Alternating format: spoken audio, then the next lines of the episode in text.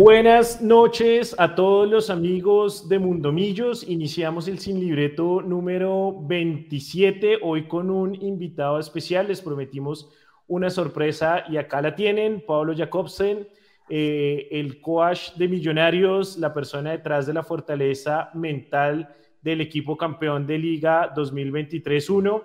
Y hoy vamos a hablar precisamente de lo que ha sido todo ese proceso de cómo Pablo estuvo detrás del cuerpo técnico, de los jugadores, de todo el club, ayudando obviamente en la parte mental eh, y pues eh, apoyando a nuestros jugadores en la conquista de esa estrella 16 que tanto hemos celebrado en estos días. Así que eh, comienzo saludando a Pablo. Gracias por estar con nosotros, Pablo. ¿Cómo estás? Hola Absalón, hola Natalia, hola a todos, gracias por esta invitación, realmente me siento muy feliz y honrado de estar acá con ustedes. Pablo, gracias por estar con nosotros. Como te decía previo al inicio del, programa Detrás de Bambalinas, este es un eh, grupo de amigos que en efecto sin libreto y con una cerveza nos reunimos cada lunes o martes cuando es festivo en las noches a hablar de millonarios y eh, te agradecemos de corazón que estés con nosotros. Genial, me encanta este espacio, los felicito por lo que están haciendo. Gracias a todas las personas que se conectan y, viven la pasión de millonarios a través de, pues de, un punto de encuentro que debe ser genial para muchísima gente de tener este, este espacio. Hola, Gabriel. Sigo saludando. Mechu, ¿cómo vamos? Hola, buenas noches. ¿Me escuchan bien? Lo escuchamos perfecto. Compadre, yo usted lo veo como 10 años rejuvenecido. ¿A qué se debe? Eh, no, es una promesa de campeonato. No me eso nada más. Me lo, supuse, pero en serio se rejuvenece usted con cada título de Me gustaría prometer que quedo campeón y me quito 10 años. Yo quiero hacer esas promesas también. Es que esas son cosas que no son para cualquiera, chicos. Me, siento haciendo el programa de la 14 con Mechu, realmente. Sí, realmente sí se parece mucho. Se parece mucho. ¿Cómo están? Todo bien, Mechu, gracias. Eh, Pablo, gracias por aceptar la invitación. De verdad, es un honor, un privilegio tenerlo esta noche. Quiero aprender mucho hoy. Ese es mi objetivo de esta noche, aprender mucho, no es más. Esa, esa es la idea. Nata Martínez, ¿cómo vas? Bien, corriendo mucho, muy emocionada de poder hablar hoy con Pablo, de estar en el espacio hoy, de saber eh, qué dice el chat, a ver cuáles son sus preguntas y sus comentarios y de que hagamos esta conversa de hoy. Me alegra tenerte con nosotros. Desde el más allá, como siempre, la voz gutural de Nicolás Molano. Hola, hola, buenas noches a todos. Disfruten este espacio. Eh, también, la verdad, voy a ser un espectador más porque también me interesa mucho todo lo que se va a hablar acá. Y, nada, bienvenido Pablo y gracias por estar acá. Bueno, pero la idea es que conversen y pregunten, ¿no? No vamos a poner a Pablo a hablar una hora solo y todos callados, ¿no? O sea, hay que conversar. Antes de ya entrar en materia, em, hoy Leandro Melo está disfrutando de sus vacaciones. Queremos eh, enviarle un saludo y afectuoso eh, abrazo de cumpleaños. El señor Leandro Melo está cumpliendo hoy años y se encuentra por ahí en la costa caribe colombiana. Así que si nos está viendo Leo, un abrazo enorme. Espero que la esté pasando rico. Eh, y por ahí le dejo una pregunta corchadora a Pablo que más adelante se la haremos. Ahora sí, entramos en materia. Eh, bueno, Pablo, este título de Millonarios, pues básicamente es un título histórico, no solo por que además, eh, o sea, no solo porque es el moño de un proceso que lleva eh, Alberto Gamero por tres años y que, digamos, se sentía cierta presión un poco por esta conquista, sino también por las circunstancias y el contexto en que se da en la gran final frente a el rival, uno de los rivales más enconados de, Millonarios, una final que obviamente todo hincha eh, quería ganar, eh, pero que obviamente no se gana solo en 180 minutos en la ida en la vuelta, sino que es, es todo un proceso. Y quiero empezar preguntándote em, cómo inicia el proceso Pablo Jacobsen en Millonarios, porque todos conocemos el proceso de Alberto Gamero, pero cómo inicia ese eh, proceso de Pablo Jacobsen dentro de Millonarios. Sí, eh, Realmente todo fue una casualidad. Yo, yo desde hace seis años soy un investigador y entrenador de algo que se llama la ciencia del rendimiento humano. Es la ciencia que estudia la excelencia, que estudia a los mejores eh, líderes y equipos. Em, y em, he escrito tengo un libro que se llama Máximo Desempeño, tengo un libro que se llama Enciende tu Potencial, tengo un podcast que se llama Máximo Desempeño donde entrevisto a personas que han alcanzado niveles de excelencia. Y em, en ese trabajo, un día por casualidad, eh, tuve una reunión con Gustavo Serpa, le conté lo que yo hacía, Millonarios estaba en un momento muy crítico, en ese momento estamos hablando del año 2020, 21, saliendo de pandemia em, y Millonarios necesitaba, eh, jugaba contra Santa Fe en Bogotá y contra Cali en Bogotá, eh, contra Santa Fe de visitante y contra Cali de local. Y necesitaba prácticamente ganar ambos partidos para clasificarse a los cuadrangulares. Eh, empezó perdiendo con Santa Fe, si no me equivoco, como en el minuto 82, 84, una cosa así. Empató en el 92 y ganó en el 96 con gol de Jader. Eh, y digamos que esa fue la primera charla que hice y a mí me llamó mucho la atención que cuando yo hablé con el profesor Gamero, eh, digamos, el, presidente pues, Gustavo Serpa nos conectó, hablé con, con, con, eh, con, Gamero y Gamero me dijo, sí, pero hagamos la sesión presencial, porque ya habíamos hecho una sesión anterior a un clásico virtual y ganó Millonarios. Sí. Y entonces fui a la sede de Millonarios, les hicimos una charla, eh, les, gustó la charla, al día siguiente, eh, perdón, al día siguiente no, previo al partido contra el Cali volvimos a hacer otra charla, ganamos contra el Cali, nos metimos a las finales y durante las finales trabajamos hasta esa final con el Tolima que perdimos en Bogotá. Y, digamos que fue un, espacio de, tiempo de pensar en lo importante y no solo en lo urgente de reflexionar sobre cosas importantes, de trabajar en una mentalidad ideal para competir al más alto nivel. Esto no es infalible. A mí me decían, me mandaron mensajes por redes que obviamente no contesto porque pues digamos que no tiene ningún interés contestar cosas como esas, pero decían, es que entonces lo suyo sí funciona para torneos locales, pero no funciona para copas internacionales, por lo que en la serie americana no funcionó. Entonces, hay tres cosas que los seres humanos podemos entrenar y solamente tres cosas. Nuestro cuerpo físico, el oficio que realizamos, que para un futbolista es la parte técnica y la parte táctica, y la parte mental. Y adivinen ustedes cuál es la que menos se entrena. La mental. Es la más determinante en momentos de presión. Piensen ustedes en Larry Vázquez, caminando 40 metros entre el punto, entre el centro de la cancha y el punto penal y todo lo que se pasa por la mente. Y observen ustedes el video de Larry Vázquez antes de patear respirando. Sí. respirando.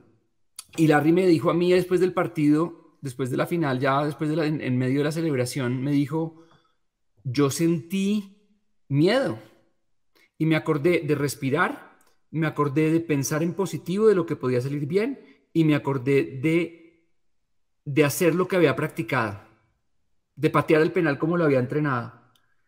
Y eso lo hizo patear el penal perfecto y ponerlo en el ángulo y hacernos campeones.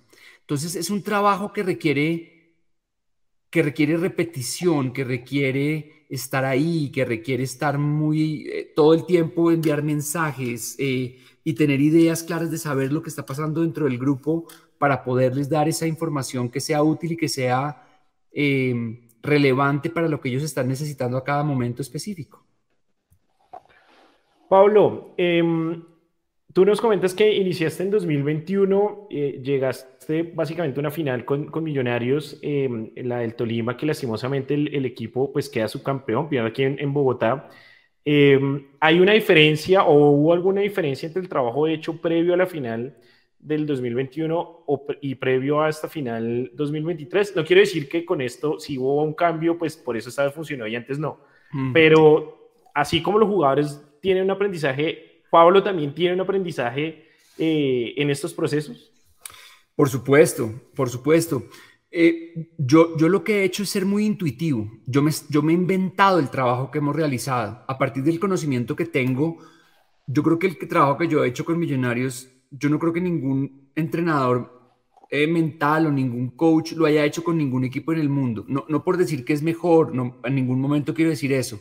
Lo que quiero decir es que yo tengo una forma de compartir conocimiento y que vengo trabajando hace varios años con empresas, trabajo con, con equipos comerciales de empresas y con una cantidad de gente, con líderes de organizaciones, con equipos directivos de empresas. Y lo que yo he hecho es pues yo he sido un apasionado por el fútbol y por el deporte toda mi vida. He entrenado mucho en el deporte, fui entrenador de tenis, jugué mucho fútbol, eh, trabajé en Bodytech como director de mercado y comunicaciones de Bodytech, tuve un gimnasio durante tres años y, creo que mi propósito de vida es inspirar. Y en ese propósito de inspirar he ido aprendiendo cómo inspirar mejor y cómo conectarme con, los jugadores. Uno de los temas de que claves es, es si uno no le entra a los jugadores, de la manera correcta, le cierran la puerta en cinco minutos. Y, digamos que por más que el entrenador lo quisiera, si el jugador no está receptivo a escuchar y aprender, esa posibilidad se cierra por completo. Hay que ganarse la confianza, hay que, hay que trabajar con respeto y con, y, con, y con siempre creer en ellos. No importa lo que sea, uno siempre tiene que creer en ellos y ver los mejores de lo que son. Entonces, diría que lo, diferente, lo que cambió de esa final en el 2021 a la final de ahora fue el proceso de trabajo. Había más tiempo de trabajo, había un equipo con una idea de, juego más clara. En, en 2021 también nos faltó suerte y también tuvimos lesiones y tuvimos, y nos faltó un poquito de suerte porque ese partido en Ibagué se hubiera podido ganar. Em, entonces, yo creo que es un proceso y yo creo que haber logrado un subtítulo fue un, fue un triunfo de ese equipo. O sea, haber logrado un subtítulo es como Pep Guardiola que en la Champions League de hace dos años salió subcampeón y besó la medalla de subcampeón. Eh, ese fue un ejemplo que pusimos con el equipo. Y yo lo que hice en estas finales fue, eh, también en base a la, experiencia del, trabajo que hemos venido realizando, les puse el ejemplo de Pep Guardiola al, al, al comienzo de estos cuadrangulares, de los de este año. Y les dije, ustedes no están en deuda. Usted salir subcampeón es muy bueno. No es el objetivo que nosotros queremos, pero salir subcampeón es, ustedes, el, el objetivo el primer día que hablamos a comienzos de este semestre era jugar el último partido con la posibilidad de lograr un título. Al final, las diferencias son mínimas. Obviamente que uno como hincha, pues, uno se decepciona de que no hayan logrado el título, pero uno tiene que creer en los procesos, uno tiene que ver las formas, ¿Cómo juega este equipo? Pues yo soy mayor que todos ustedes y ustedes no saben lo que era ver a Millonarios. yo nunca vi un Millonarios tan dominante como el que se ve hoy. Eh, tal vez en el 87 y 88, incluso cuando el profe Gamero fue campeón en el 88, se veía un equipo muy sólido, pero uno a Millonarios nunca, siempre bregábamos para entrar a los cuadrangulares y quedábamos, aunque cuando quedábamos campeones no jugábamos como juega este equipo. Pero este equipo es un equipo que nos hace sentir orgullosos porque no quema tiempo. Eh, no se votan a fingir, eh, a fingir cosas. El arquero no, es, no, va de visitante a quemar tiempo todo el partido, que es desesperante. Eh, jugamos siempre, sabemos a qué jugamos. Los, los jóvenes entran y juegan, algunos mejor que otros, pero se les están dando minutos, se les está dando la experiencia y la oportunidad. Eso en Millonarios era impensable porque si a los cinco minutos un, jugador juvenil se equivocaba, entonces la tribuna le caía encima. Entonces tenemos que, como hinchas, creer en los procesos, entender, entender lo que está pasando positivo y convertirnos en una fuerza positiva que apoye siempre, pase lo que pase siempre. Incluso este, este, este semestre me ha gustado ver que incluso a veces perdiendo, la gente no ha dejado de apoyar y eso es, eso es muy importante. Hay algo muy curioso eh, y, Mechu y, Nata estoy seguro que lo han vivido como hinchas también de Millonarios y es que durante mucho tiempo la palabra proceso a esta hinchada le sabía a vinagre. A la hinchada Millonarios se, le hablaba de proceso y todos decíamos, pero, pero proceso cómo, pero a qué horas, pero lo que necesitamos son títulos, sobre todo en la época de esos 24 años de, de, de sequía.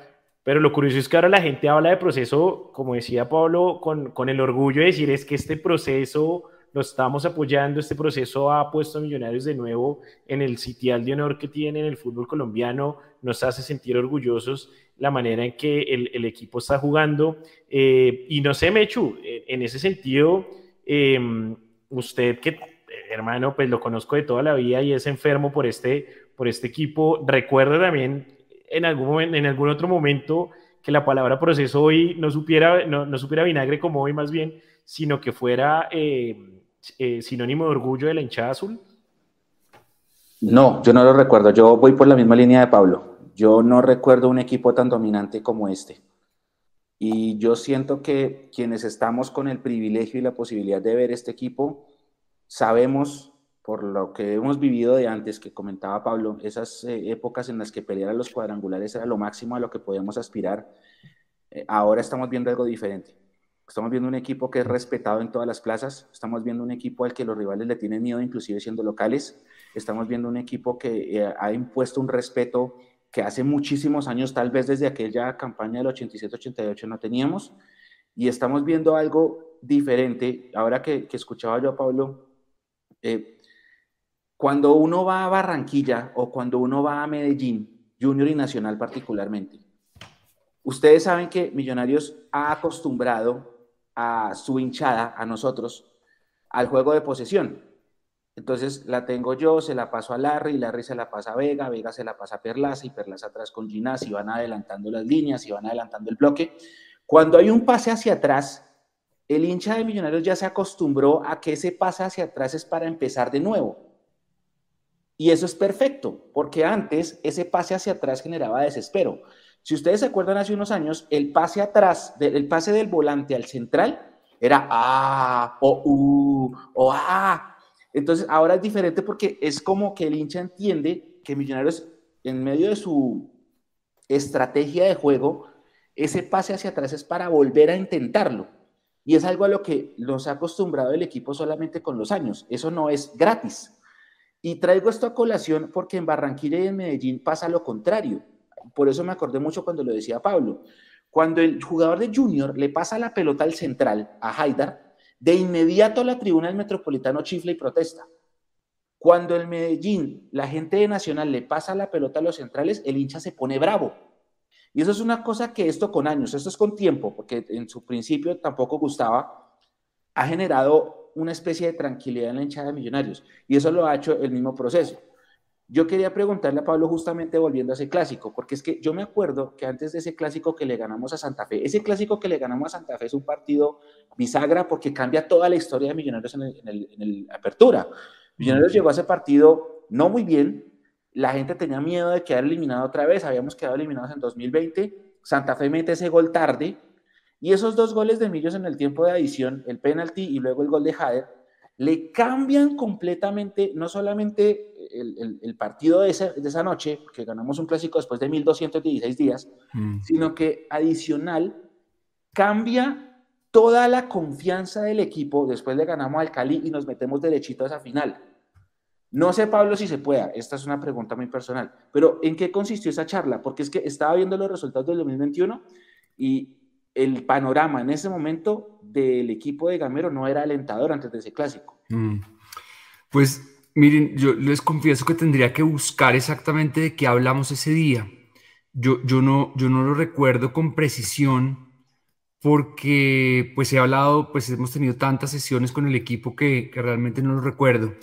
Lo que yo sí siento es que había, había mucha, hubo mucha receptividad de los jugadores. Eh, nada más con el hecho de uno entender que lo mental es importante, porque yo les puse, por ejemplo, una de las cosas que sí recuerdo es que les puse un video de Marcelo Gallardo, entrenador de River Plate, hablando de su carrera. Y Gallardo dice, yo tuve muchas limitaciones físicas, eh, yo tuve muchas lesiones en mi carrera. ¿Y cómo lo compensé? Lo compensé con mentalidad. Lo mental es más importante que el talento dice Marcelo Gallardo. Entonces, cuando uno oye a los mejores del mundo decir, por ejemplo, yo entrevisté en mi podcast a Sergio Galván Rey, el máximo goleador en la historia del fútbol colombiano, que incluso no habiendo sido jugador de Millos, lo llevé a una charla con el equipo y fue espectacular porque la historia de Sergio Galván es absolutamente inspiradora desde muchos aspectos de lo que, del mensaje que yo les quería transmitir. Sergio Galván dice, yo tenía compañeros que tenían más talento que yo, el máximo goleador en la historia del fútbol colombiano, pero en lo mental no eran fuertes. Entonces, cuando uno piensa que lo mental, uno, uno, no, uno, no se da cuenta, por ejemplo, de sus emociones, uno no se da cuenta que puede tener, sentir miedo, o que puede sentir ansiedad, o que puede em, dejarse afectar de, de, los, de los comentarios, porque al jugador lo afectan muchas, hay, tiene muchas presiones y muchas voces alrededor que pueden afectar su rendimiento. Y a veces hay mensajes de hinchas del equipo o rivales que se ensañan con un jugador y lo insultan y le dicen cosas y el jugador lo afecta y afecta su rendimiento y afecta y afecta su vida personal. Entonces, un jugador tiene que aprender a, a manejar eso y existen herramientas para manejar eso. Y en la medida en que ellos se dan cuenta, yo, yo, yo digo que, por supuesto que yo no soy el, digamos que jamás pensaría que yo fui el que hizo que ese Millos ganara ese, le diera la vuelta a ese clásico, pero sí siento que hubo un granito de arena que por lo menos les ayudó a luchar, eh, a creer, a, porque eso es lo que siempre hemos hablado y yo les he dicho desde el comienzo, he tenido dos principios, o sea, como una idea muy clara, equipo humilde, espíritu guerrero y lo hemos repetido y repetido y repetido porque eh, ellos, ellos se, han empezado incluso a apoderar de esa idea sin que la tengan que decir necesariamente, pero, pero han, sabido anteponer el equipo a sus egos o han sabido anteponer el conjunto a, lo que, a los intereses personales de cada uno. Eso no se ve en la mayoría de los equipos del fútbol colombiano. Yo he trabajado con varios jugadores a, a nivel individual del fútbol colombiano y equipos de Medellín. Y hablando con esos jugadores me han dicho en nuestros equipos no se siente esa hermandad, esa unión que se siente en Millonarios. Eh, uno de ellos, uno de esos jugadores, me dijo, usted no se imagina el baile que nos dio Millonarios acá en Medellín. Un jugador de un equipo de allá. Y eso es simplemente porque, porque el equipo es un estado de ánimo y uno desde el vestuario sabe si un equipo va a rendir y uno tiene que crear vínculos de cooperación y confianza. Eso es como en la oficina. Si usted no confía en el de al lado, pues usted no va a poder trabajar con esa persona. Entonces, en la medida en que nosotros podemos crear un estado de ánimo, crear unos vínculos de cooperación y confianza, esa hermandad, eso no lo he creado yo. Eso lo he impulsado, facilitado. Eso lo han creado los jugadores. Eso lo ha creado un líder como Gamero y un líder como Macalister Silva. Ellos son realmente los que han, digamos, eh, y ha habido un trabajo que ha ido acompañando ese proceso y nos ha conectado con mensajes que incluso el profe ha repetido y que los jugadores han repetido. Y Maca habló eh, previo a, en, las fina, en, los, en, el cuadrangular de, de, la visita de Mauricio Silva a, a, una sesión con el equipo a contarles quién era ese Millonarios, mejor equipo del mundo entre el 49 y el 53. Ustedes no se imaginan la cara de los jugadores como descubriendo la historia que jamás les habían contado. Les llevamos los libros de regalo a todos, porque yo dije a la editorial, mire, necesitamos los libros para todo el plantel. Y la editorial se metió la mano al bolsillo y les regaló los libros a todos. Y además dijimos, y eso fue una idea de Mauricio, Mauricio dijo, no saquemos esto.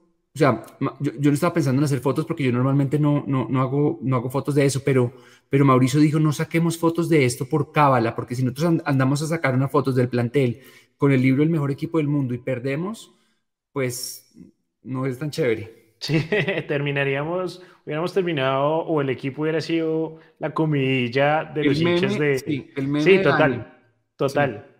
Eh, en ese sentido, Pablo, yo, yo quería preguntarte, uno normalmente cuando, cuando habla de coaching o de una persona que está entrenando la parte mental de un equipo, ah, se imagina, o por lo menos me pasa, se imagina siempre conversando con los jugadores pero obviamente la parte mental también está y se lidera, supongo, y se hace más fuerte en el, en el cuerpo técnico.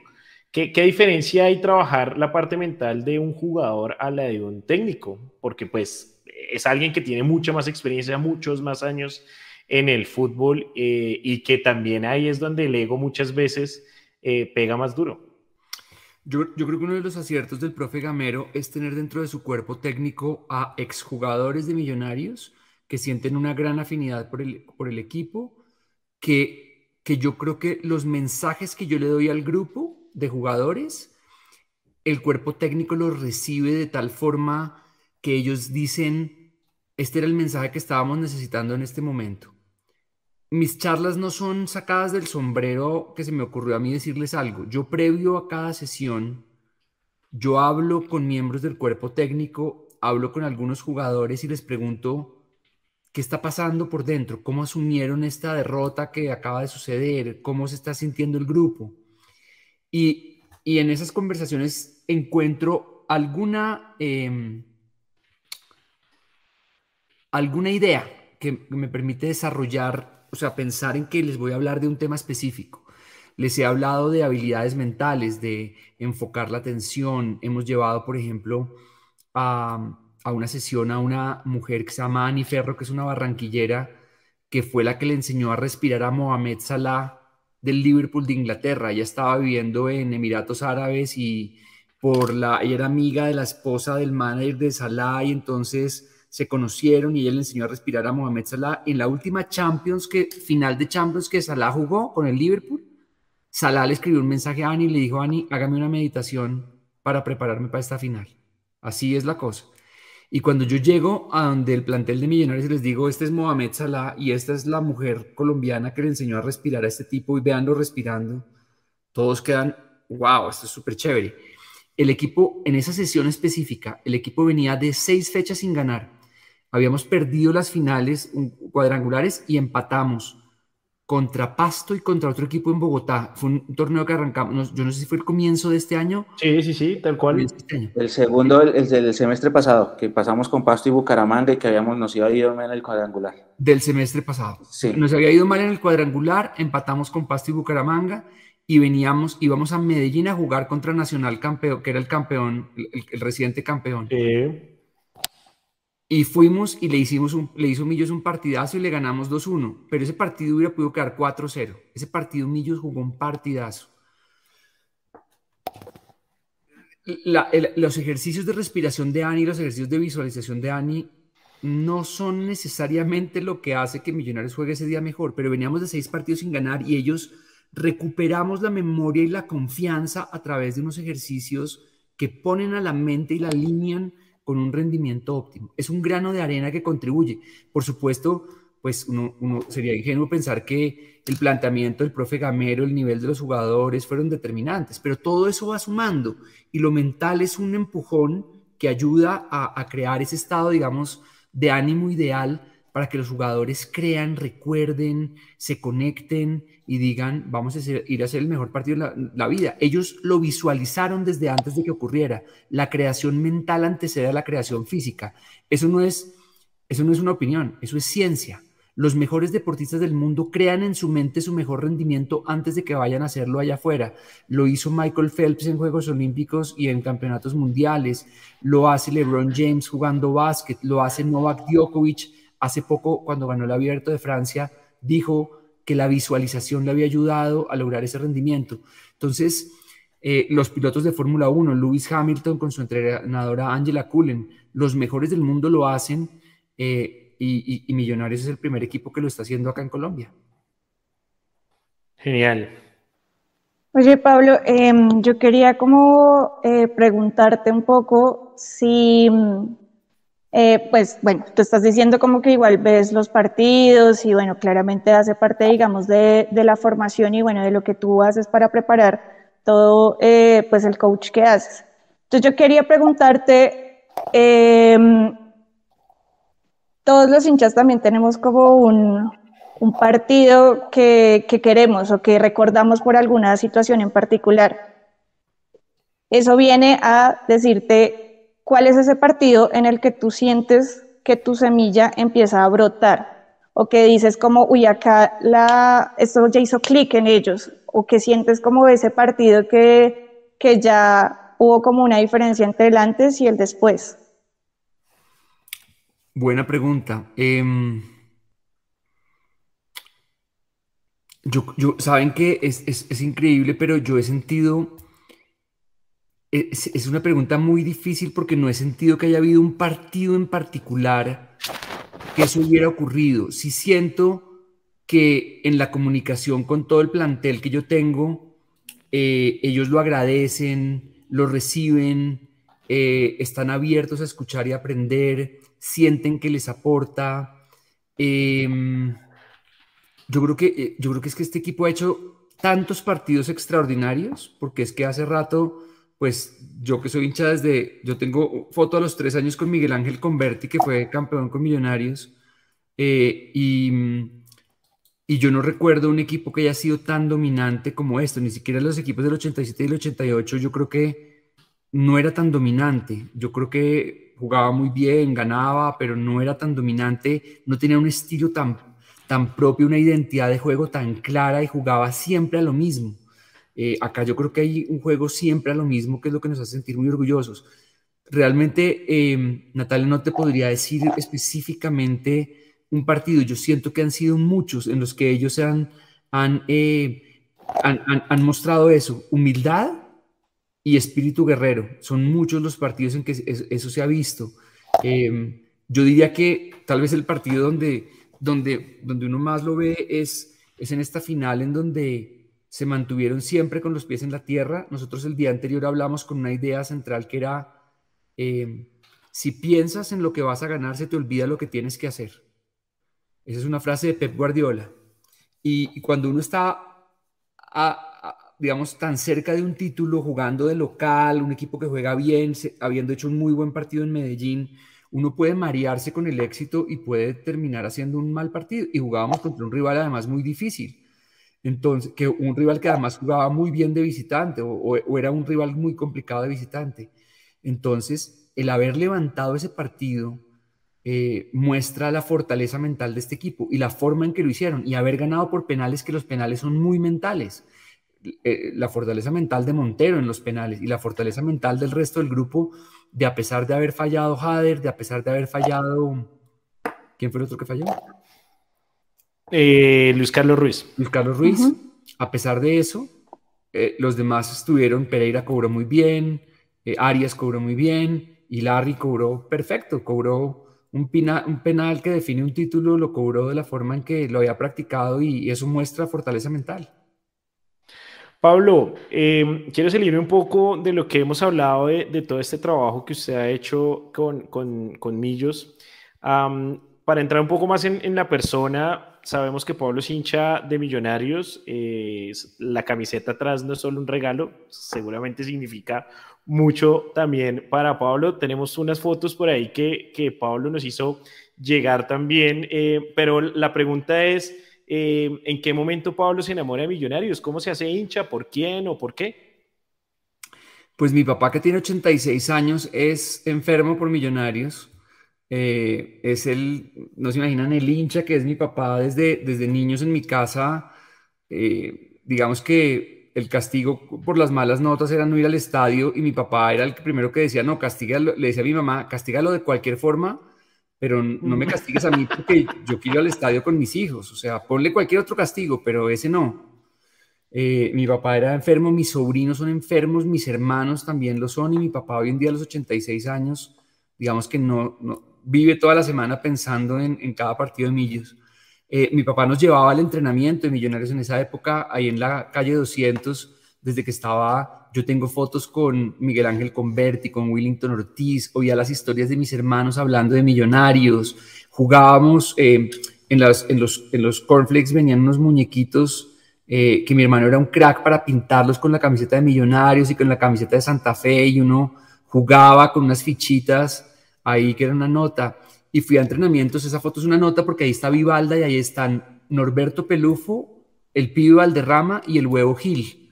Eh, en esa foto detrás de Vivalda. Vivalda era mi ídolo, tenía hay unos jugadores que a mí me encantaban, que eran Funes, eran pues mi super ídolo en el colegio de niño, Alejandro Esteban Barberón, que era ese puntero izquierdo que era increíble, eh, Carlos Ángel López, que era un 10 argentino, que era un mega crack, era un jugadorazo, Em, y todo ese equipo y todos esos partidos con el América, eh, sobre todo que a mí me tocó primero la rivalidad con el América, que América tenía un equipazo, estaba Cabañas, Gareca, Bataglia, eh, Falcioni, eran unos partidos que eso era, sacaban chispas y porque Millonarios también tenía unos equipazos y eran unos partidos muy, muy buenos. Hace poco, hace, hace poquito que jugamos contra el América en Bogotá, hace rato no sentía como esa, como esa rivalidad con el América que sentí que sentí tanto como, como en esa época la había sentido muy fuerte.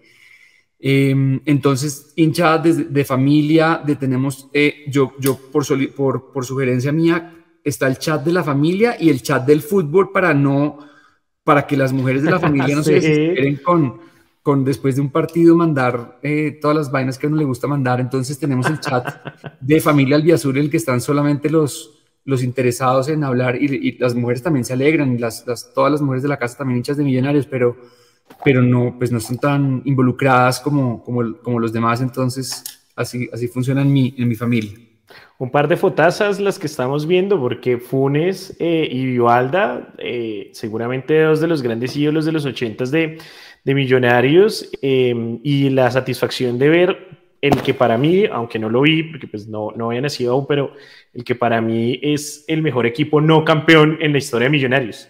Ese del 84, eh, con, con, esa banda también, con eh, Pelufo, con eh, el Pío Valderrama, realmente envidia de la buena por Pablo con esas, con esas fotos. Sí, mi papá nos llevaba a los entrenamientos y como que el premio siempre era como como ir, a, ir allá a la 200 y ir a meterse en entrenamiento. Y tengo fotos con una cantidad de jugadores, con el Pájaro Juárez, con Iguarán, con ese equipo que quedó campeón en el 87, pues después de muchísimos años de no ser campeón. Eh, entonces mi familia siempre ha estado como muy, muy ligada a Millonarios eh, y siempre pues el amor por, por este equipo ha sido enorme. Entonces, pues el trabajo ha sido absolutamente emocionante, tener la posibilidad de trabajar de cerca con el equipo a través de todo lo que he aprendido, pero pero también con un corazón de hincha que, que hace que todo lo que uno hace llegue desde un lugar más, más bonito, con una energía más comprometida.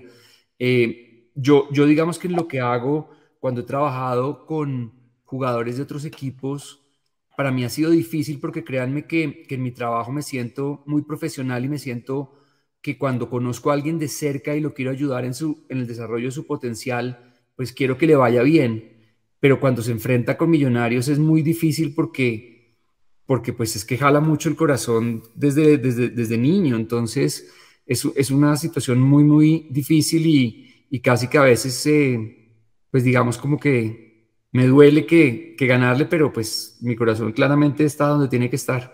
Claro.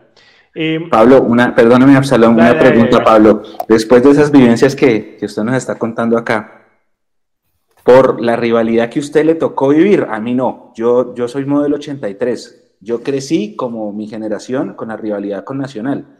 Por eso yo decía en mi análisis que el hincha de Millos de 45 años para atrás celebra esto como la gran venganza de todas las que nos hicieron mm. eh, con Nacional. Pero, pero Pablo, por esas vivencias, eh, ¿la rivalidad más fuerte para Pablo Jacobsen es el América de Cali? ¿Por aquella rivalidad de los 80 o eso ya cambió con los años? Yo creo que eso cambió porque el América lleva muchos años sin tener tan buenos equipos y Nacional se convirtió en un equipo muy fuerte. Y a mí también me tocó esa rivalidad con Nacional de esa Copa Libertadores que nunca la olvido porque me acuerdo que, no me acuerdo los detalles, pero sí me acuerdo que fue una injusticia enorme, o sea, fue una injusticia enorme de ese árbitro y de, de esos partidos. Y me acuerdo mucho también una injusticia que me dolió muchísimo, fue ese golazo de la Gambeta Estrada en Medellín que se la lleva con la cabeza y le remata abajo a Higuita y que cuando se va a celebrar, por error de él se va a la tribuna, le tiran alguna vaina y le pegan en el ojo y la Gambeta Estrada no pudo seguir jugando ese partido. Tuvo que haber, hubo cambio en ese momento. Yo creo que eso, eso, es algo que mucha gente no, tal vez no recuerde, pero, pero eso fue así y haber perdido a la Gambeta Estrada en ese partido fue, fue la embarrada. Es que la Gambeta Estrada era un crack, ese tipo era un jugadorazo.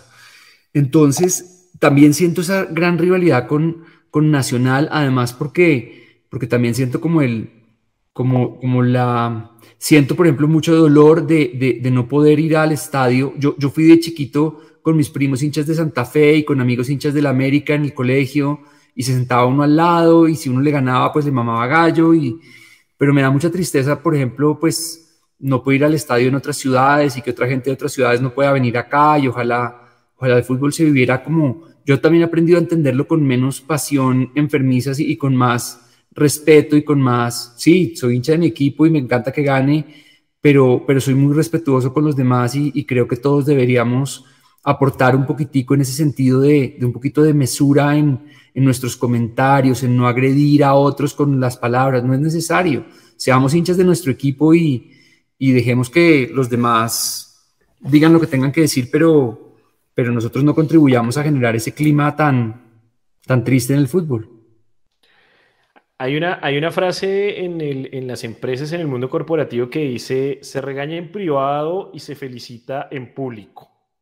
No vamos a hablar de los jugadores que más les cuesta o que más maman gallo en las charlas, sino cuáles son esos jugadores, Pablo, precisamente que usted ha visto que son los más comprometidos, que es que realmente captan el mensaje y ayudan a que todo el equipo eh, lo capte de igual manera. Em, yo creo que este es un grupo que realmente todos están, yo los siento muy involucrados. O sea, yo no, yo no siento que ninguno esté mamando gallo. En este grupo en particular, hace un, hace un año por ahí, hubo un jugador por ahí que, que yo sentía que, que, no era un problema ni siquiera con las charlas, sino era un problema como comportamental que más profundo. Eh, pero, pero yo siento que aquí hay un gran nivel de compromiso de todos, de que todos están como con ganas y con hambre de ganar. Em, eh, yo, yo, nunca los regaño, eso es importante decirlo. Y, y, es chistoso porque hubo una persona, un hincha de millonarios que, pues una persona muy hincha y muy involucrada con el equipo, eh, con, con, la institución hace unos años, y me llamó y me dijo, no, es que dígale a Jader que no sé qué, y dígale a Perlaza que no sé. Yo le dije, yo no, yo le dije, yo no, esos mensajes no los llevo. Esos mensajes no los llevo, eso no me corresponde a mí, nada que tenga que ver con el juego, ni siquiera un comentario afuera del partido, eso yo no lo hago. Yo trabajo con el grupo y veo lo positivo y, recuerdo cosas que son importantes y a veces señalo cosas, señalo problemas que puede haber, pero siempre desde un lugar de mucho respeto y de mucha admiración porque lo que ellos hacen es muy difícil, es muy difícil. Uno no se imagina y cuando uno ha jugado fútbol alguna vez en la vida o, o aunque no haya jugado, porque es que criticar desde el sofá de la casa es facilísimo, pero, pero uno estar ahí es, es mucho más difícil. Entonces, yo creo que yo siento a todos muy involucrados. Siento, por ejemplo, y eso me alegra mucho, a Maca muy involucrado, sentándose siempre adelante, siendo una voz en el grupo. Hay unos que hablan más que otros, hay otros que son tímidos, hay unos que a veces les da miedo, no se expresan tan bien y les da miedo la montada porque pues a veces dicen algo o algún día dijeron algo y se las montaron y nunca más volvieron a hablar que eso no debería, o sea, no, es lo ideal, pero yo siento un grupo muy abierto de mente y de corazón para recibir que, que capta el mensaje y que, y que se les nota en su estado de ánimo cómo eso los impacta eh, positivamente. Y algunos pasan por momentos difíciles que a veces me los comparten como más en privado y me dicen estoy atravesando esto y yo tengo conversaciones con ellos y, digamos que de alguna manera para ellos simplemente procesarlo, tener con quién hablarlo es muy útil. Tiene, Millonarios tiene un psicólogo deportivo que creo que ellos se utilizan con frecuencia, pero en ocasiones me buscan a mí y eso es también un aporte que yo hago. Eh, pues por fuera de, las sesiones que hago con ellos, les saco tiempito a, a poder acompañar a, a, jugadores específicos que me escriben y que me, me piden alguna, me quieren contar algo. Es curioso, y antes de darte el paso, Nata, es curioso saber que McAllister se sienta adelante en el bus porque con lo que uno ve o con lo que uno percibe, a veces uno pensaría que es el que se sienta atrás para mamar gallo, que es el que siempre está fregando. Creo que todos vimos el video en, en Argentina del almohadazo a Jader, eh, además porque McAllister tiene como esa onda de, del mamagallista, pero bacán, o sea, no bulinero, mm. sino chévere, bacán, que está ahí, como que la joda siempre eh, pero también demuestra ese, ese mm, estirpe de capitán y de líder que tiene el equipo. Yo, yo realmente digo que McAllister es un líder extraordinario, es un tipo que, que, lidera con ejemplo, que siempre está, uno, uno, lo ve en los momentos que se puede mamagallo y hace comentarios y incluso mamagallo con el profe, pero siempre desde un lugar de mucho respeto, desde tiene muy claro su rol, tiene muy claro la, incidencia que él tiene en el resto del grupo y siempre es una voz muy, muy positiva para apoyarlos en los momentos difíciles, para ser muy reflexivo, porque en un plantel que uno trabaja todos los días, que entrena, que, viaja, que hace tantas cosas, se necesitan momentos de, de parar, de detenerse un momento, porque cuando uno está jugando, entrenando, viajando, haciendo una cantidad de cosas, no hay tiempo para parar y reflexionar y pensar, oiga, que estamos, porque estamos luchando, qué es, lo que es, qué es eso que nos mueve y qué es eso que realmente nos compromete.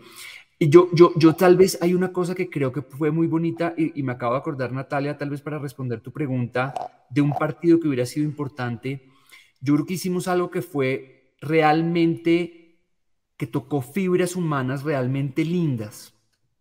Eh, y se los voy a compartir porque creo que eso es algo que es bien bonito y es la final de Copa contra Junior en la vuelta.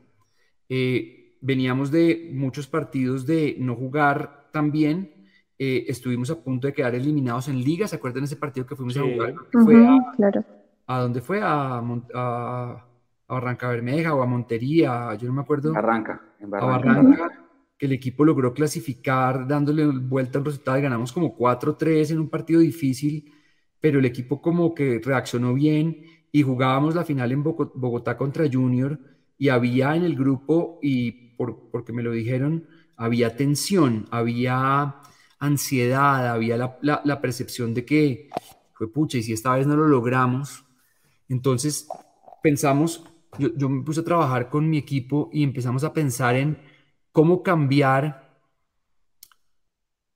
la, el temor de lo que puede salir mal con la ilusión y empezamos a pensar y empezamos a pensar y exploramos diferentes ideas y, a mí se me ocurrió llevarles una foto de niños al vestuario que dijimos entre los 6 y los 8 años, trabajamos con las familias para que nos consiguieran esas fotos, digamos que ellos no lo supieran. Em, eh, y esas fotos en el vestuario les pusimos a todos las fotos en el vestuario y un mensaje que no sé si lo recuerdan, pero si quieren se los leo es una carta muy cortica que digamos que cambiaba solamente el nombre para cada uno. Y esta era la, la de Ginás que decía, mírame a los ojos Andrés, que te voy a decir algo muy importante. Esta noche es una de esas noches con las que tanto soñamos. Hoy quiero que juegues por mí. Hoy quiero que juegues por ese niño que descubrió su pasión la primera vez que pateó un balón de fútbol. Porque ese niño esta noche va a jugar una final con un club gigante en un estadio a reventar. Tú naciste para ser campeón. Juega por mí, Andrés, seremos eternos. Entonces ese fue el mensaje que yo, tengo fotos, por ejemplo, de Luis Carlos Ruiz leyendo el mensaje y ustedes nos imaginan la sonrisa en su cara. Era conectarlos con la ilusión. El alto rendimiento deportivo es libertad, no es tensión. Uno tiene que entrar a la cancha sin tensión. Yo en estas finales les dije, usted, eh, porque había mensajes que decía, la liga, la deuda del profe Gamero con Millonarios. Y yo le decía, profe, usted no está en deuda. Usted lo que ha hecho por este club es extraordinario. Usted no está en deuda. Salgamos con las ganas de ganar, pero sin, cuando uno está en deuda, uno siente peso encima. Imagínense que ustedes tienen que salir a competir todos los días con una deuda que ustedes tienen que pagar. Esa es una vaina como con un peso encima. Y el alto rendimiento es libertad. Entonces yo les dije, señores, ustedes no están en deuda. Vamos a luchar para ganar, por supuesto pero sin deberle nada a nadie. Acá todos, cuando hemos perdido, hemos dado todo. Y cuando este equipo perdió en las finales y perdió con el Tolima, se hizo lo mejor que se pudo y al final, digamos que el resultado nunca lo podemos controlar. Eso es importantísimo. El resultado nunca lo controlamos. Eh, controlamos el proceso, controlamos el rendimiento y controlamos pequeñas variables que facilitan el logro de un objetivo. Pero el resultado por eso se llaman equipos de alto desempeño, no equipos de alto resultado, porque el, resultado no depende de uno, el desempeño sí. Entonces, de lo que se trata el alto rendimiento deportivo es de cuidar pequeñas variables, el sueño, la alimentación, la mentalidad, eh, las relaciones entre ellos, la cultura que existe dentro de un grupo, em, el descanso, la desconexión. Em, y eso es un tema que, por ejemplo, hablé con ellos antes de la final y es esto es un equipo de gente muy joven, son todos adultos, pero yo les dije, mi recomendación para ustedes es desconéctense de, las redes sociales. Total. Métanse en el partido y estén en, el, en, en, WhatsApp con sus familias, estén en contacto si quieren con sus familias, con sus hijos, con sus esposas, con sus padres, pero, pero desconéctense del ruido de las redes sociales porque ahí puede haber información que los puede afectar a ustedes negativamente. Entonces, eh, mejor desconéctense. Pablo, yo tengo una pregunta porque en la rueda de prensa, después del título, McAllister dice una frase que tal vez es de las que más hace huella y es que él dice, teníamos miedo de perder porque si de pronto perdíamos, la gente nos iba a tirar encima el proceso. Y tal vez el mayor miedo que tenía él como capitán del equipo era eso, era perder la final con Nacional, el equipo de la máxima rivalidad, y que enseguida entraran a cuestionar ese proceso que lleva tres años y que ahora lleva dos títulos. Sobre ese particular, ¿hubo un, énfasis especial de Pablo a la hora de hablar con ellos en la antesala del partido? ¿O, cómo se manejó ese tema? digamos que en la antesala de la final en Bogotá hubo básicamente dos mensajes, eh, tres mensajes claves. El primero fue la atención a los pequeños detalles. Cuando uno se juega una final con un rival y va a estar tan cerrada, había que cuidar los más pequeños detalles. Hablamos del tema del celular, hablamos de la concentración, de la importancia de estar muy concentrados, muy enfocados en el partido que querían hacer cada uno mentalmente. Ah, bueno, y, digamos que hubo una, una anécdota antes, me voy, a, devolver, perdón, la, el desorden, pero creo que vale la pena. Yo, Tranquilo que esto es sin libreto. Esto es sin libreto. no hay libro.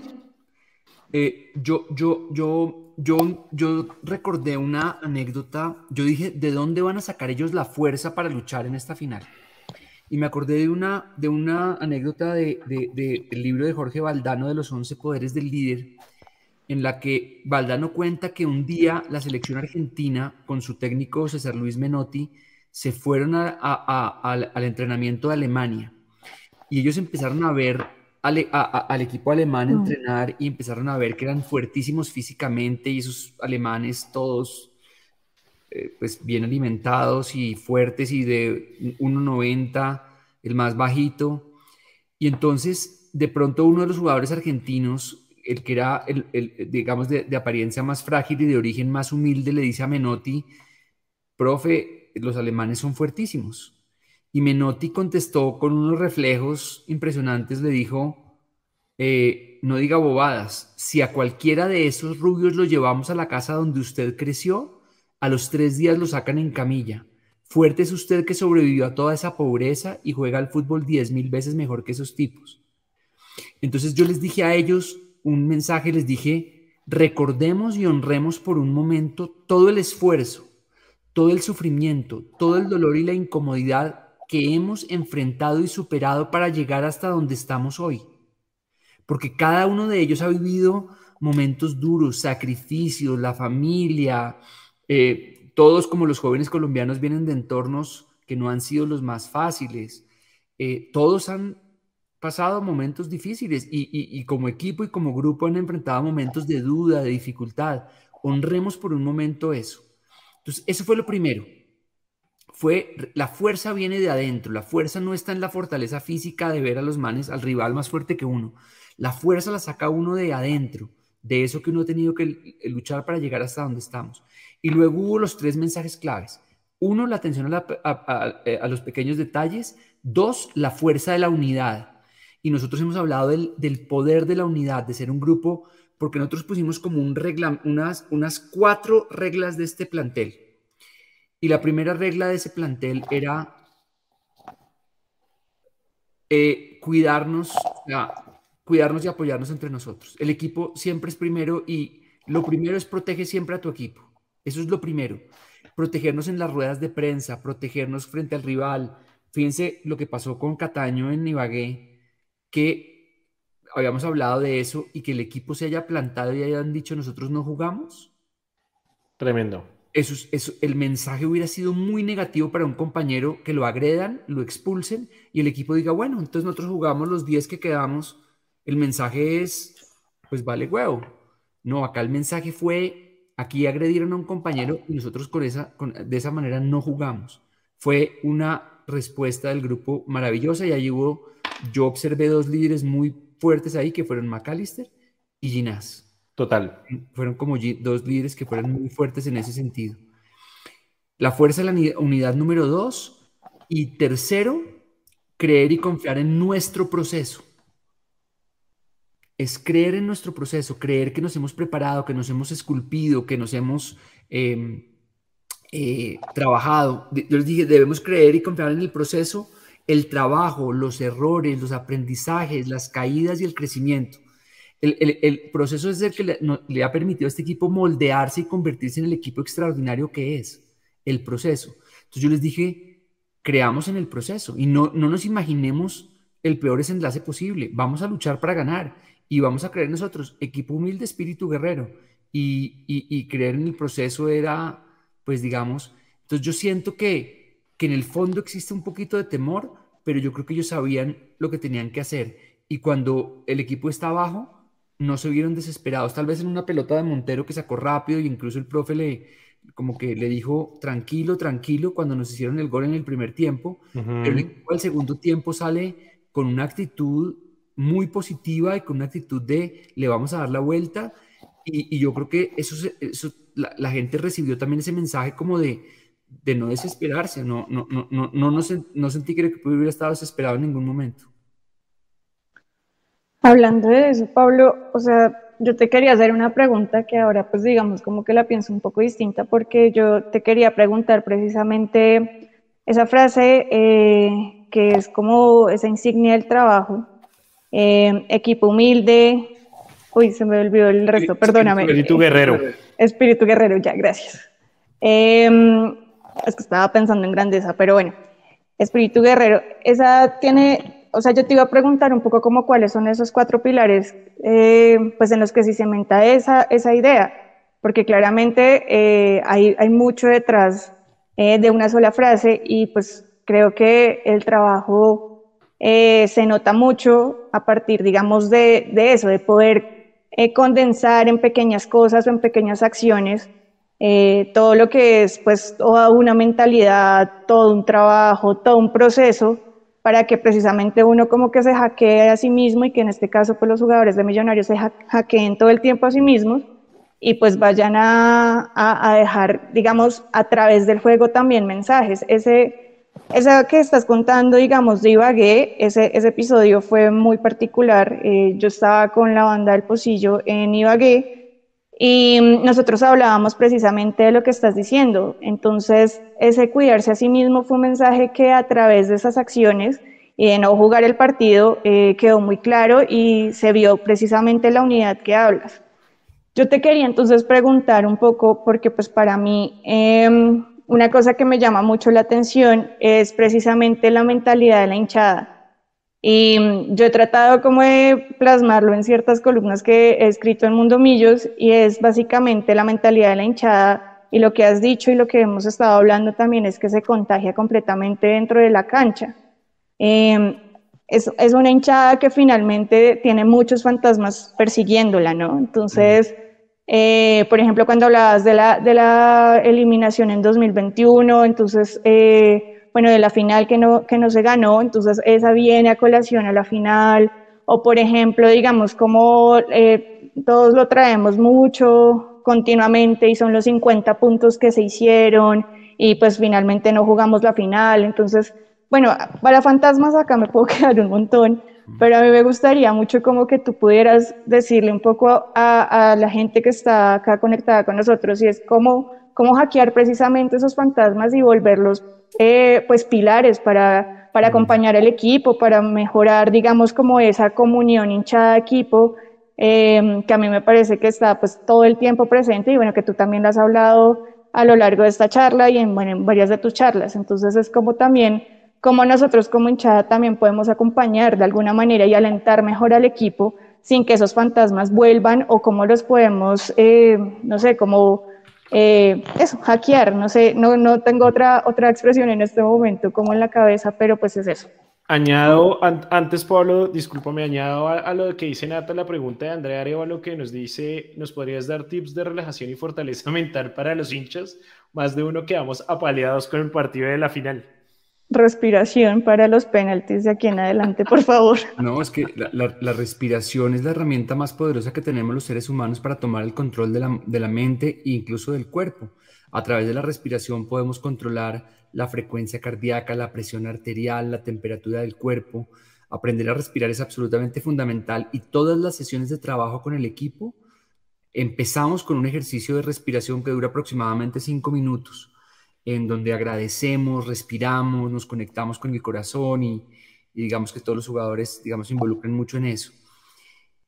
Em, Natalia, con respecto a tu pregunta, em, yo creo que yo creo que todos deberíamos trabajar para que Millonarios fuera un equipo diferente a todos los demás, de verdad, desde, muchos, desde muchos frentes. Esa, esa misma identidad que ha creado el profe Gamero con el juego del equipo, la hinchada debería de cierta forma unirse para tener, para hacer una hinchada con un estilo también propio, que sería algo también muy bonito. Y es algo en lo que ustedes de repente podrían trabajar y podrían liderar y podrían hablar con gente de otras barras. Y sería como tener como, como, como las reglas del hincha de millonarios de lo que quisiera hacer. Hay una gente violenta con la que estoy seguro que nosotros ninguno está vinculada ni le interesa eso, pero uno podría, podría decir, por ejemplo, al que juegue lo apoyamos siempre porque uno no está, uno no está viendo por qué lo, uno no está viendo qué está pasando en el entrenamiento, qué es lo que el entrenador decide y todos desde técnicos, imagínense que el entrenador tuviera que preguntarle a uno de los, a cada hincha por la alineación que más le gustaría. El entrenador toma decisiones que son difíciles y pone a jugar los que considera. A uno hay veces que le gusta y veces que no tanto, pero el que salga a jugar con la camiseta de Millonarios tiene todo mi apoyo. Por ejemplo, ese debía ser un principio. Eh, debería haber principios, por ejemplo, de fuerza positiva. Somos una fuerza positiva que siempre acompaña al equipo, que cuando el equipo va perdiendo 2-0 no nos vamos del estadio. Lo acompañamos hasta el final, porque es que también ese es un mensaje de la hinchada, es cuando ganan, ahí sí yo me quiero quedar a, dar la vuelta olímpica, pero si pierden, entonces yo sí me voy temprano. Ah, no, así es fácil. Entonces, seamos de los hinchas que se quedan a acompañar a su equipo hasta el final y si pierden, duro con los problemas y suave con las personas, porque ahí no hay ninguno que esté buscando que le vaya mal, ninguno. Uno puede ser duro con el problema de, alguien que no esté rindiendo, pero suave con las personas porque son seres humanos a los cuales hay que respetar primero y hay que entender que pues el alto rendimiento deportivo es difícil y hay cosas mentales y hay problemas personales que la gente no conoce y hay circunstancias de vida de, de familiares enfermos, de cosas que son difíciles y que a veces los jugadores juegan, unas, juegan lesionados o con condiciones difíciles. Entonces, como conectarnos un poquito con eso. Yo diría que sería interesante pensar qué tipo de hinchada queremos ser y, y, construir una hinchada que sirva para, para, para, aportar y para apoyar y para, para decir, eso no significa que estemos siempre de acuerdo con nadie, pero hacerlo siempre con respeto y siempre como con, incluso con los dirigentes del equipo. Eh, hay decisiones que como hinchas a veces uno puede no estar de acuerdo, pero siempre con respeto y siempre con, con buscar construir en lugar de destruir, porque hay veces que son siempre destructivas. No seamos esas voces, no seamos esa hinchada que destruye, seamos una, una, hinchada que, que, incide positivamente en los resultados, porque ustedes no se imaginan para ellos lo que la hinchada representa en, en cuanto al ánimo. Es que, es que tener una hinchada eh, que, que, lo chifla a uno, eso le ha pasado aquí, pues, mejor dicho, a nuestro rival de, de la final, en Medellín, este año, la han tenido una tensión muy fuerte entre la hinchada. Y esa vaina de que, por ejemplo, el equipo no está jugando bien, entonces vamos a la, al, al, entrenamiento a apretarlos. Eso, pues que eso lo llaman así. eso, eso es súper negativo, eso es súper contraproducente. El jugador cuando siente tensión no rinde tanto. Entonces, eso empieza a romper a la gente y, y, y, esos millonarios. Yo me acuerdo del profe Gamero saliendo como ahí a hablar con los hinchas para que no, pues con algunos, para que no jodieran tanto, porque hay que darles el espacio y la libertad para trabajar, sobre todo cuando uno ve procesos que están bien encaminados como estos. Pablo, em, Leandro Melo, como lo dije al principio, es uno de los eh, de nuestros compañeros amigos que hace parte de este programa. Él, em, pues hoy no, no está, pero sí me pidió el favor de que le hiciera la siguiente pregunta y voy a leerlo textual como me lo dejó. Marcelo Bielsa, argentino y uno de los entrenadores que más influencia ejerce sobre el mundo del fútbol, ha dicho en reiteradas ocasiones que, abro comillas, el éxito es deformante, relaja, engaña, nos vuelve peor nos ayuda a enamorarnos excesivamente de nosotros mismos. El fracaso es todo lo contrario, es formativo, nos vuelve sólidos, nos acerca a las convicciones y nos vuelve coherentes. Cierro comillas. Basados en ese posible argumento, ahora que Millonarios salió campeón, pero a su vez eliminado de Copa Internacional, ¿cómo trabajaría usted sobre el ego de los jugadores ahora que han conquistado un título, más aún cuando existe la tendencia a relajarse sobre los triunfos? ¿Cómo se le podría dar una nueva forma mental y emocional a una plantilla para volver a ganar luego de que se ha ganado? Pues yo, creo que es una pregunta excelente. Yo creo que, y no solamente ocurre en el fútbol, yo creo que cuando, cuando uno conquista cualquier logro, es como cuando uno se levanta la niña, pues la tiene que seguir conquistando todos los días, porque si cree que ya se la ganó, la pierde rápidamente, ¿sí o no, Natalia? Entonces... Totalmente, de acuerdo, 100%. Totalmente. Y justo la pregunta de Leandro, mire. ¿Qué qué? ¡Ay, Absalón! ¡Otra vez! ¿Pero por qué? Pablo, aquí me están haciendo bullying por un lapsus que tuve alguna vez. Si, dije algo que no debía, te juro que... No, Pablo, tú no te preocupes, es Absalón que no puede superar un lapsus que tuve entre Leandro y Leonardo Castro. Una declaración de amor pública que hubo en este programa hace como 15 días. Es que Leandro y Leonardo ahí se... Bueno, en fin, no importa. Pablo, por favor, responde. Muchas gracias y deja la Absalona ya. Entonces, digamos que yo he creado una idea que se llama hambrientos de más. Para nunca estar satisfechos. Yo les ponía el ejemplo de un director de cine colombiano que es un gran amigo mío que se llama Simón Brandt, que eh, este tipo es un crack, uno de los mejores directores de cine que hay en Colombia, trabaja en Los Ángeles y ha trabajado con grandes artistas y con, ha hecho videos musicales de algunos de los mejores artistas del mundo. Y Simón es un tipo súper sencillo, súper sencillo. Uno, yo he ido a Los Ángeles y he estado con él, con gente famosa alrededor, y Simón es el mismo bacán de siempre. Y Simón dice, lo que único que uno necesita es hambre y ganas de hacer las cosas. Y, y yo creo que es conectarlos con esa con, haber, con pasar la página. Yo les digo, ni, ni demasiado extasiados en el triunfo, ni demasiado deprimidos en la derrota. Tenemos que poder pasar las páginas de, la, de, las, de los triunfos y las páginas de las derrotas rápidamente y podernos enfocar nuevamente en el presente y en los nuevos objetivos, porque, porque, porque digamos que todos quieren seguir ganando. Eh, eso es todo un reto y hay mucho trabajo que hacer para, para porque yo creo que el éxito puede relajar el éxito puede hacer que uno sienta que ya lo, se lo sabe todo y, puede hacer que uno pierda humildad.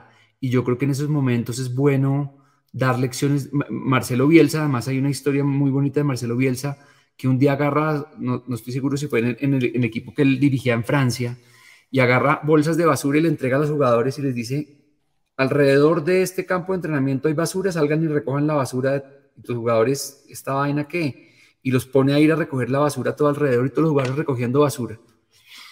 Y cuando terminan, les dice, ¿cómo se sintieron? dijeron, no, pues muy duro. Les dijo, hay gente que sale a hacer eso para pagar la boleta para ir a verlos a ustedes. Así que ustedes tienen que, o sea, si ustedes no se esfuerzan, ustedes no están valorando lo que la gente hace para venirlos a ver a ustedes. Y fue un mensaje, Bielsa es un gran filósofo de la vida y del fútbol.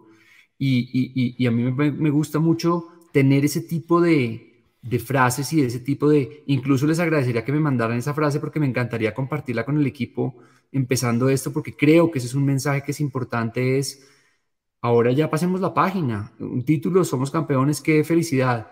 Ahora nuevos objetivos y nuevos, nueva hambre de gloria y nueva hambre de, triunfos.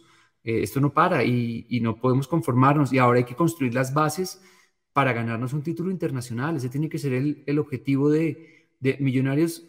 Tiene una historia y, está conformando un proceso que debería darnos para luchar, eh, estar en cuartos de final de Copa Libertadores o de Copa Suramericana o llegar a semifinales, por lo menos.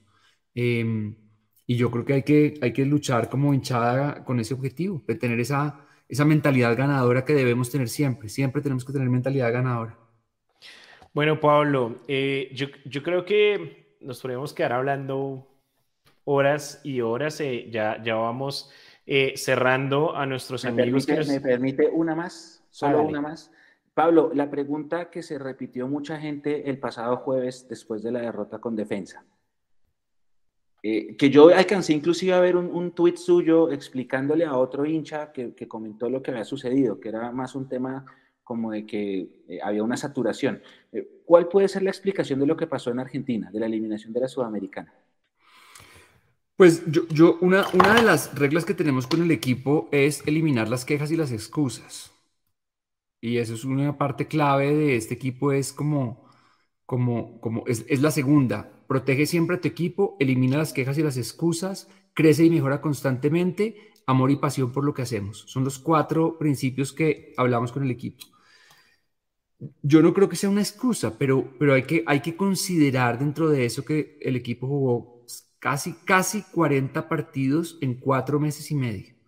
Ese desgaste no solamente es físico, la celebración de un título también es un desgaste emocional. Es que uno sale a dar está cansado del partido y sale a dar la vuelta olímpica y celebra y luego un viaje hasta Argentina. Todo eso pasa factura.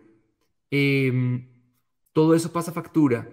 Eh, faltaba, faltaba Juan Pablo Vargas, faltaba Leo Castro, faltaban varios jugadores importantes dentro del, dentro del plantel para haber hecho, digamos, un, un mejor partido. Y creo que, creo que el rival además jugó un buen partido. Entonces, creo que se juntan cosas, creo que lo mental, digamos, después de, una, de un desgaste en una final, era previsible que el equipo no rindiera al mismo nivel.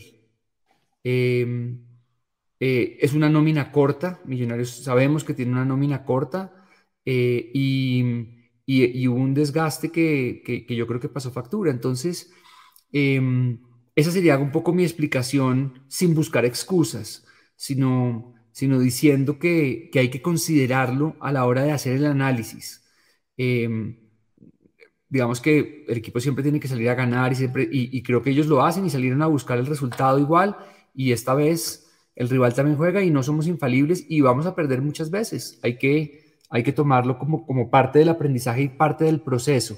Y yo creo que eso lo hace el equipo más fuerte para copas internacionales más adelante. Ese tipo de derrotas trae enseñanzas que se pueden corregir cosas y ajustar cosas para, para mejorar. Pero es un, es un sistema de campeonato absolutamente absurdo con los torneos internacionales porque, porque, porque es demasiado desgaste. O sea, uno no se imagina en lo físico viajar, jugar eh, eh, eh, tan seguido. Eso genera un desgaste que es muy, muy difícil lo que ellos hacen. Bueno, em, antes de, terminar eh, con, Pablo la charla, entenderán todos que hoy por eso nos los saludamos. Realmente queríamos conversar lo máximo posible y, aprender mucho de lo que ha hecho Pablo en, Millonarios, esas historias que nos ha contado y todas las anécdotas, em, pues lo que se puede contar eh, dentro de, Millonarios. Em, pero pues también queremos invitarlos un poco a, que tengan todo o que vean todo el material que se ha preparado en, en Mundo Millos y tenemos un video pequeño también de uno de los referentes de los últimos años en Millonarios, eh, una de las referentes e ídolos de la estrella 14, hace un poco más de 10 eh, años, 10 eh, años y medio aproximadamente, aquel 16 de diciembre del 2012, em, y que tuvo una entrevista muy chévere con el equipo de, de Mundo Millos Em, que fue Rafael Roballo, y queremos mostrarle un poco a Pablo y a ustedes em, este video. Eh, y luego viene una pregunta que hará Nicolás para Pablo. Así que, Nico, rodemos el, el video. ¿Dónde te gustaría jugar? Ahorita me gustaría jugar en Millonarios terminar. Ese es el sueño. Por lo menos terminar jugando para mí sería como es el final del ciclo en, digamos, en Millonarios porque yo terminé en Millonario en 2016. Salí no mal, sino como por un mensaje espiritual de decir. ¿Y sientes que ahora es un buen momento como para cerrar un ciclo con ellos? Siento que es, es como un momento en el que Dios puede abrir la puerta para decir adiós a una institución que Dios me colocó. He tocado el tema con el profe, sobre todo, con el profe Gamero pero bueno, esperar porque pues Dios es el que tiene todo estipulado. Pero hoy día creo que sería un, como dices tú, como un técnico en la cancha, uno que organiza un poco más de tantos años de aprendizaje. Yo sé que le daría una mano enorme a Macalister ahí en, en, ese tema, que es algo que nosotros hablamos constante y que yo le digo, para organizar atrás. ¿Te oye? Maca, ¿te oye mucho? Sí, sí, sí. No, yo también.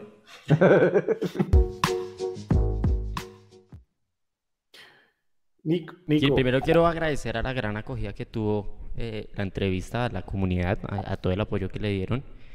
Que estén muy atentos a, lo que se viene, se viene más material súper especial. Y, y lado un poco a lo que escuchábamos, eh, Pablo, teniendo en cuenta esta temporada de fichajes que se viene, ¿qué estrategias utiliza con aquellos jugadores nuevos para que tengan un tránsito armónico durante su adaptación del juego? Desde su criterio, ¿Cree que se necesitan jugadores con características específicas para que su adaptación sea mejor? Yo, no tengo absolutamente ninguna incidencia en, las contrataciones, pero yo sí creo que debe, debe, un factor que determina la contratación de un jugador debería ser su calidad humana. Porque yo creo que traer superestrellas que eh, buscan protagonismo, o sea, si a mí, digamos que me ofrecieran a, no es que no, no decir nombres, pero a jugadores que son con mucho talento, eh, pero, pero que como personas eh, crean eh, tensión o crean fricción dentro del grupo, yo no los traería. Yo buscaría buenos jugadores, pero que desde lo humano sean buenos jugadores. En, Millonarios, en este Millonarios hay extraordinarios seres humanos. Es que uno mira ese plantel y, y, entre ellos son, son gente gente bonita, gente que ama a sus familias, que, que son eh, generosos, que son divertidos, que eh, digamos que para mí eso sería un factor súper importante. Yo, yo, yo, buscaría reforzar al equipo con buenos jugadores, pero, pero con asegurándome y teniendo certezas de que, de que son buenas personas y de que van a encajar bien dentro de este grupo.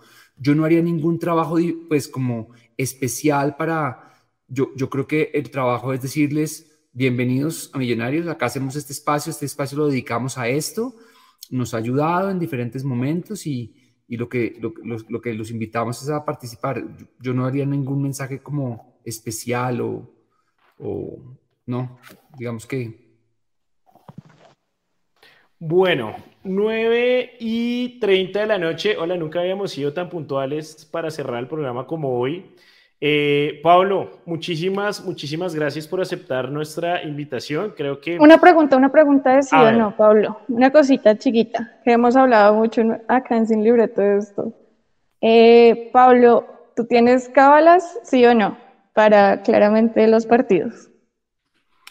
Sí, yo tengo cábalas. Em, yo tengo una cábala chistosa que es, con, no sé por qué razón, cuando llevo como camiseta del equipo, siento que no nos va tan bien.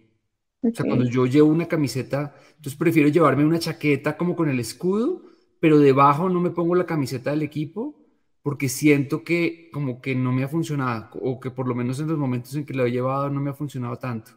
Entonces, sí, creo en, algunas cábalas y, y, hay ciertas cosas que creo que, que funcionan. Entonces, sí, tengo algunas cábalas, tengo, por lo menos con Millonarios, tengo algunas cábalas.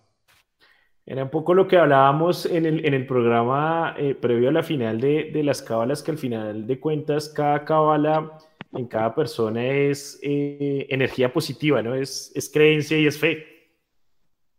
Energía positiva sí es algo que he aprendido como siempre, es como, como siempre estar enviando buena energía, no importa quién el que juegue, como, como a veces uno preferiría un jugador diferente, pero, pero siempre enviando buena energía y siempre creyendo que en la sabiduría del entrenador y en la sabiduría de los que están para que lo van a hacer bien. Que pueden equivocarse, por supuesto. El profe Gamero ha, como todos, ha acertado en muchas de sus decisiones y en otras a veces ha fallado y seguramente ha aprendido de eso.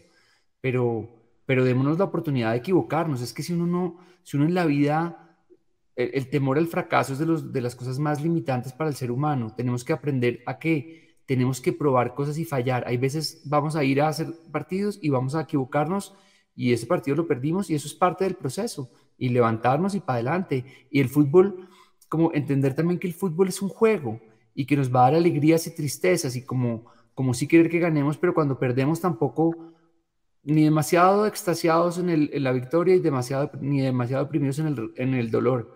También tomemos este título como con mesura en el sentido de tampoco somos el, somos fuimos los mejores en este momento, nos lo merecíamos, disfrutemos, pero, pero como con respeto y como tranquilos y celebrando entre nosotros sin que eso afecte a los demás. bueno, pues.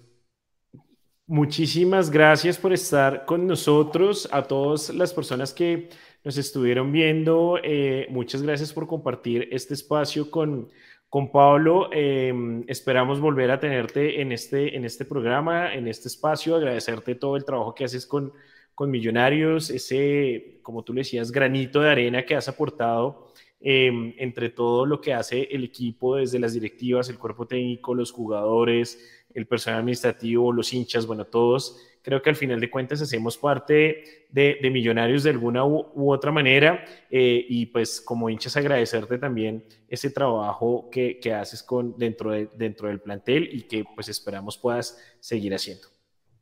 Pues muy agradecido a ustedes por, por su invitación, por sus preguntas, por su buena onda. Eh, sigan eh, em, cultivando y, sembrando en esa pasión que sienten por millonarios, contagienla a las personas a su alrededor y sigan haciendo un trabajo tan bonito como el que están haciendo. Les mando un abrazo grande y somos campeones. Por último, Pablo, antes de, que te vayas, tus redes sociales, de nuevo el, podcast para quienes queramos seguir aprendiendo de, todo lo que estás enseñando en, estos temas de, de coaching mental. El podcast se llama Máximo Desempeño, está en todas las plataformas el más reciente invitado, yo quería hablar de las lecciones de este Millonarios para las empresas. Porque el creer y confiar en un proceso, las empresas son, dicen, no, es que estamos orientados al logro y el resultado todo el tiempo y no se dan cuenta de la importancia del proceso. Entonces invité a un líder que a mí me parece extraordinario, que es David Colmenares, el presidente de Allianz. Eh, David es hincha de Millonarios, miembro de la junta directiva y patrocinador de, del equipo, eh, del equipo femenino, del equipo femenino. Entonces él, hablamos con él sobre los, las enseñanzas de este equipo. Máximo desempeño del podcast está en todas las plataformas de, de podcast, en Spotify, en Apple Podcast, Google Podcast, Deezer, en Caracol Radio.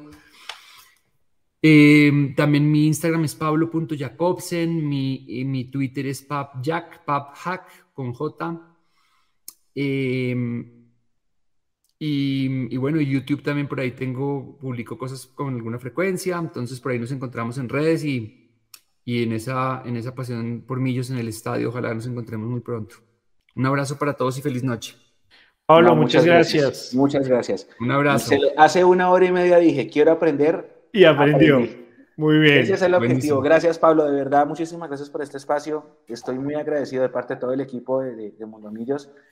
De verdad, de verdad, muchas, muchas, muchas gracias. De todo se aprende siempre. Y el fútbol y la vida se parecen en todo. Entonces, muchas gracias. Gracias. Sí, Pablo. Un abrazo. Qué gustazo escucharte esta noche y bueno, todas las veces que podamos encontrarnos, de verdad, muchas, muchas gracias. A ustedes, un abrazo. Feliz noche. Gracias, Pablo. Nata, gracias por todo. No, muchas gracias por esta charla tan impresionante. Definitivamente uno sale hackeado. Sí, sí, sí, total, total. Qué, qué buen aprendizaje. Eh, Mechu, me, o sea, hermano, por un momento pensé que su nuevo look le iba a quitar todo el protagonismo a, a Pablo, porque los comentarios no se hicieron esperar. No, no, no, yo no, no creo que haya habido comentarios. Antes es muy chévere la charla eh, Nata, muchos éxitos, muchos éxitos, eh, que te vaya muy bien, muy bien. Sabes que cuentas con un grupo de amigos, como dice Maca, y con un excelente equipo de trabajo para lo que necesites.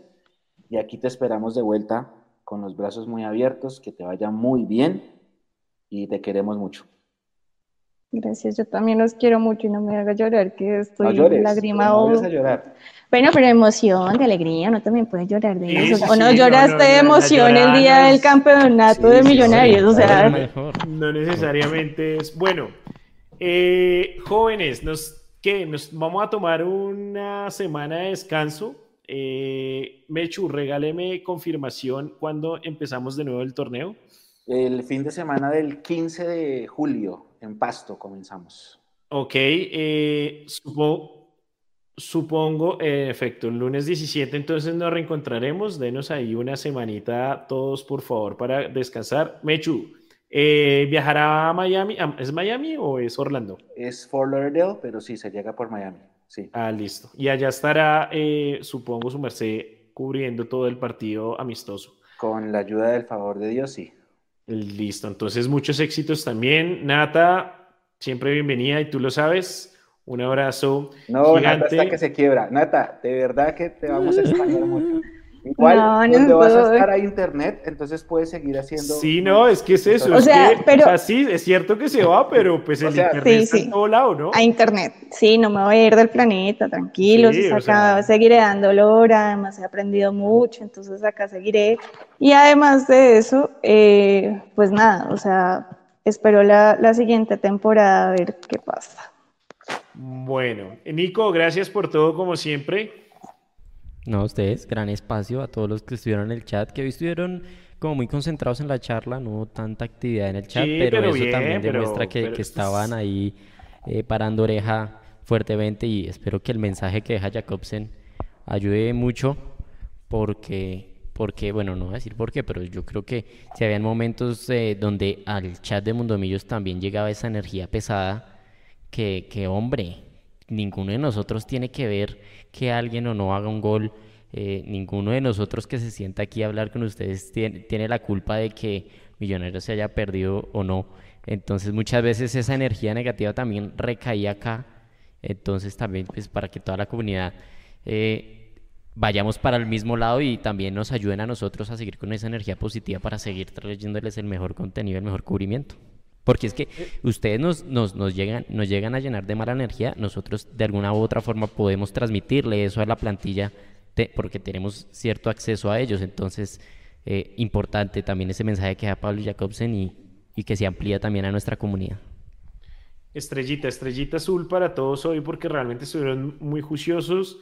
Gracias por las preguntas, por los comentarios que quisieron era em, la manera especial con la que queríamos cerrar este semestre, este semestre que eh, tuvo la mayor alegría de todos, más allá de lo que pasó en Copa Sudamericana. Bueno, vamos a seguir adelante, como nos decía Pablo, eh, tampoco eh, caernos en la derrota o en la depresión absoluta con, con, las derrotas, sino bueno, vamos para adelante. somos los actuales campeones tanto de liga como de copa y eso pues también es un motivo de orgullo Así que, pues nada, muchísimas gracias por acompañarnos. Nos veremos el próximo 17 de julio ya para el segundo semestre de Sin Libreto. Eh, un abrazo a todos y eh, bueno, saludos de nuevo a Leo, que hoy no estuvo con nosotros y que está en su retiro espiritual antes de que le dé la crisis de los 40.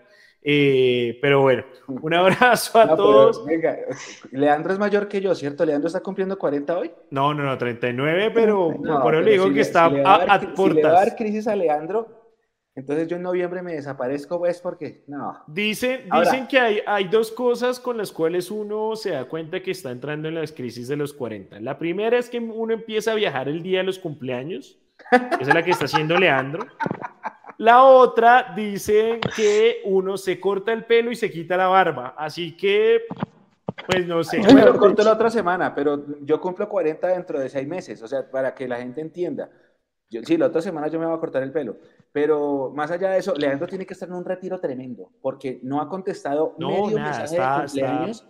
Ni Desconectado, como dijo Pablo. nada, nada. Leandro está, perdido. Está completamente desaparecido. Creemos que está con eh, alguna comunidad Cowi en el Parque Tayrona echando yajé seguramente.